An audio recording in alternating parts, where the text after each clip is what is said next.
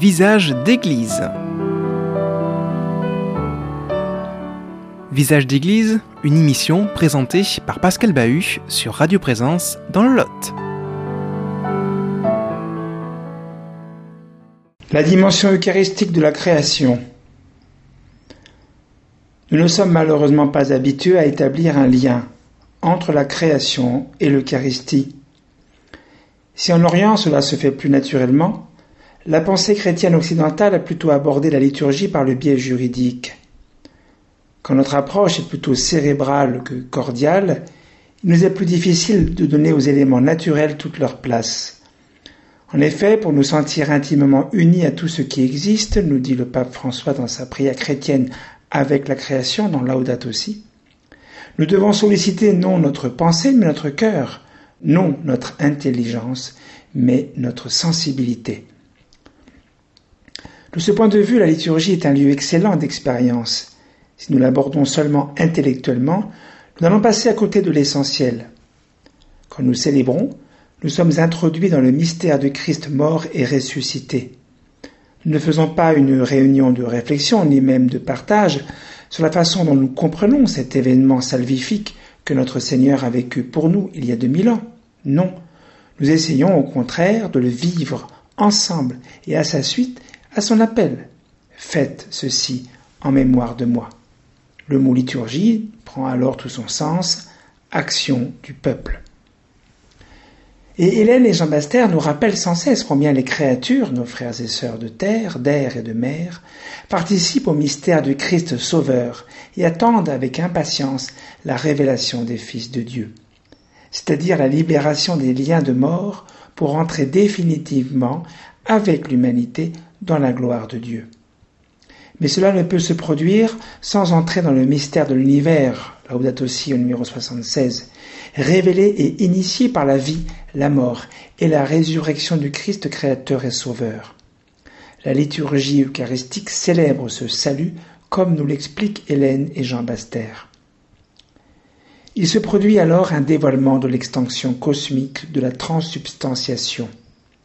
Ce qui s'opérait déjà invisiblement dans le monde de la chute, sous le voile de l'hostie, devient visible. C'est toute la nouvelle terre et tous les nouveaux cieux qui, dans le triomphe de la Pâque glorieuse, font rayonner le visage du ressuscité. Livre Terre de gloire. Il en va alors comme d'une respiration, de l'univers vers l'Eucharistie et l'autel, et de l'autel vers l'univers en expansion. Le pape François, dans Laudato aussi, nous dit même dans un phrasé tout mystique que, dans l'Eucharistie, la plénitude est déjà réalisée. C'est le centre vital de l'univers. Au sens propre du terme vital, source de vie, mais d'une vie nouvelle, une vie dans le Christ mort et ressuscité.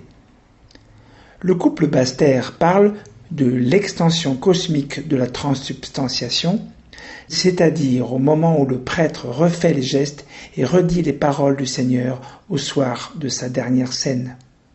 Ce qui se passe à l'autel a des répercussions non seulement dans le cœur des fidèles présents, mais aussi dans le monde et même dans l'ensemble de l'univers. Ce mouvement cosmique est révélé par l'Eucharistie, mais a été annoncé et préparé dès l'Ancien Testament, nous dit le couple Baster. Le sommet de cette liturgie universelle est atteint par le cantique des trois enfants dans la fournaise que rapporte le prophète Daniel.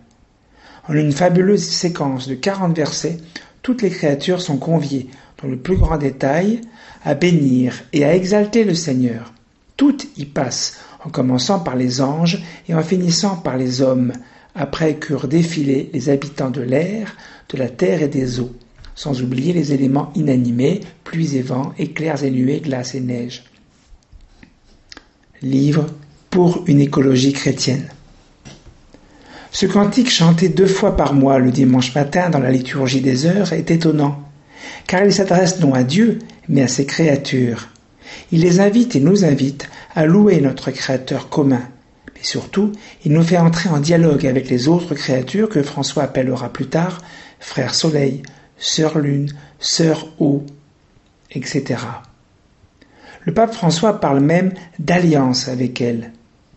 On peut alors parler d'une liturgie qui dépasse les frontières de nos églises pour devenir universelle. Le pape Benoît XVI en parlait en 2009 dans une homélie à Aoste, au nord de l'Italie. C'est la grande vision qu'a eue Teilhard de Chardin. À la fin, nous aurons une vraie liturgie universelle où l'univers deviendra hostie vivante. Tout ce qui se passe humblement en toute créature qui participe à l'expansion de l'univers et à la croissance de la vie est signifié dans l'Eucharistie au travers du pain et du vin eucharistique. Si ceci devrait, d'après les textes du missel romain, partir de la maison des fidèles, ils vont ensuite être déposés symboliquement sur l'autel par le prêtre, pour finir par devenir corps et sang du Christ et être consommés par ces mêmes fidèles. Ceux-ci alors repartiront dans le monde pour lui annoncer ce salut universel dont ils sont les premiers bénéficiaires, à charge d'en témoigner par la foi, l'espérance et surtout l'amour fraternel envers toutes les créatures, à commencer par les humains eux-mêmes. Écoutons Hélène et Jean Baster.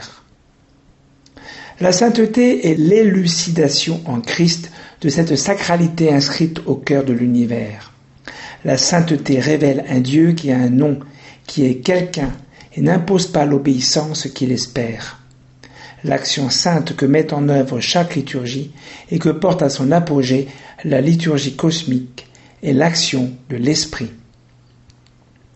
Il ne s'agit en aucun cas de sacraliser le monde et ses créatures, mais plutôt de le sanctifier par l'action des croyants en Jésus-Christ. Annoncer l'évangile à toute la création, dit la finale de l'évangile de Marc. Donc, pas de crainte de verser dans une quelconque réminiscence d'un néopaganisme où on confondrait Dieu avec sa création. Par contre, les chrétiens ne peuvent agir sans l'esprit créateur et sans son amour sauveur, ni sans sa puissance libératrice. Par notre action, le pape François nous invite à participer avec tous ceux qui sont de bonne volonté, croyants ou non, à la sauvegarde de la maison commune. Nous sommes appelés à en prendre soin ensemble. Mais l'Eucharistie va plus loin. Elle permet au Seigneur de sauver non seulement son peuple, mais l'ensemble du cosmos. Uni au Fils incarné, présent dans l'Eucharistie, tout le cosmos rend grâce à Dieu, nous dit Laudato aussi au numéro 236. Et Hélène et Jean Bester nous disent que la liturgie cosmique telle qu'elle se célébrera au-delà des siècles des siècles, a une autre allure. Nous en avons un exact avant-goût, ou plutôt encore une appréhension directe, mais cachée sous le voile du rite, dans la liturgie eucharistique, vers laquelle converge toute la liturgie des airs qu'elle récapitule. Livre La Terre de gloire. L'évolution du monde ne se fait pas selon un hasard improbable, et Dieu ne joue pas au dé avec l'univers. S'il y a un commencement, il y a aussi une fin. Mais de part et d'autre, le Seigneur est présent et agit. Comment? Par l'Eucharistie vécue et célébrée, donc de manière visible. Il agit aussi en toute créature de manière invisible. L'Esprit Saint conduit toute la création à sa destinée, à venir partager, nous dit Laudato aussi au numéro 202, avec l'humanité, à condition que celle-ci remplisse son rôle de prêtre de la création, comme nous l'avons déjà vu. Écoutons à nouveau Hélène et Jean Baster dans Terre de gloire. Le travail parousiaque rapporte au Créateur tout ce qu'il a créé, de faire en sorte qu'il en tire le rapport qu'il avait prévu dès l'origine, d'instaurer au double sens d'un profit intégral et d'une relation absolue.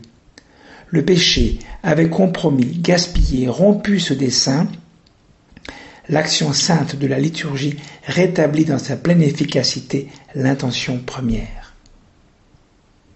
Nous avons déjà parlé de la parousie, jour de la venue définitive du Fils de l'homme, décrit par Jésus lui-même dans les évangiles, pour signifier à l'ensemble des nations la fin de leur existence sur terre, soumise au péché et à la mort. Nous savons désormais que cette parousie concerne aussi le reste de la création. Hélène Jean Baster nous en précisent un peu les contours, contours dans leur livre Insurrection pascale. La nature n'est pas faite pour l'homme, mais pour Dieu. Toutes les créatures ont été conçues pour le service et la gloire du Père par le Fils dans l'Esprit. l'homme trahit sa mission quand il détourne à son service et à sa gloire l'existence des autres créatures. L'orientation saine et sainte est christocentrique. Elle ne ramène pas tout à l'homme, créature première, mais créature quand même. Elle ramène tout au Christ, premier-né avant toute créature et premier ressuscité, pour les sauver toutes par le sang de sa croix, d'après Colossiens au chapitre 1.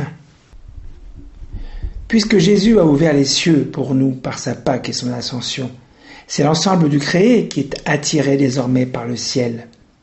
La prière eucharistique, la longue prière consécratoire prononcée exclusivement par le prêtre se termine par ce qu'on appelle une doxologie, littéralement parole de gloire, qui signifie que si Jésus est le premier-né de toute créature, il est aussi le premier-né d'entre les morts, d'après Saint Paul. Tout a été créé par lui et pour lui, Romains 11, 36. Et le mystère eucharistique, à portée cosmique, se réalise par lui, avec lui et en lui. Dans la liturgie eucharistique, l'Église ne faisant qu'imiter ce que le Christ a dit et fait ce soir-là, le Seigneur de l'univers agit ainsi de la même manière sur le pain et le vin comme sur l'ensemble de la création.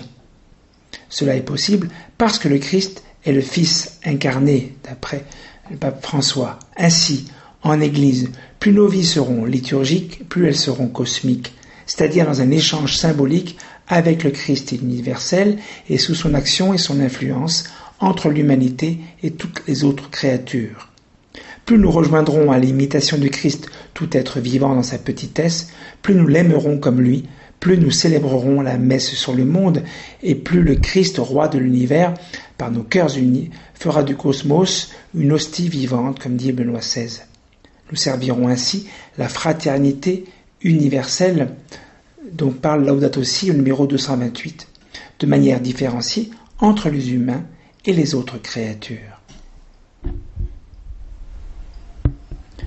Reposoir est le ciel, nous dit Baster, où nous engrangerons nos récoltes dans une totale assomption du temps. Votre royaume accueille l'exultation de la terre nourrie par la résurrection de toutes les créatures sauvées. Rien n'est perdu de ce qui devait en tout célébrer votre amour sans faille et de tout temps alimenter cette liturgie sans fin. Visage d'église. Une émission qui vous a été présentée par Pascal Bahut sur Radio Présence dans le Lot.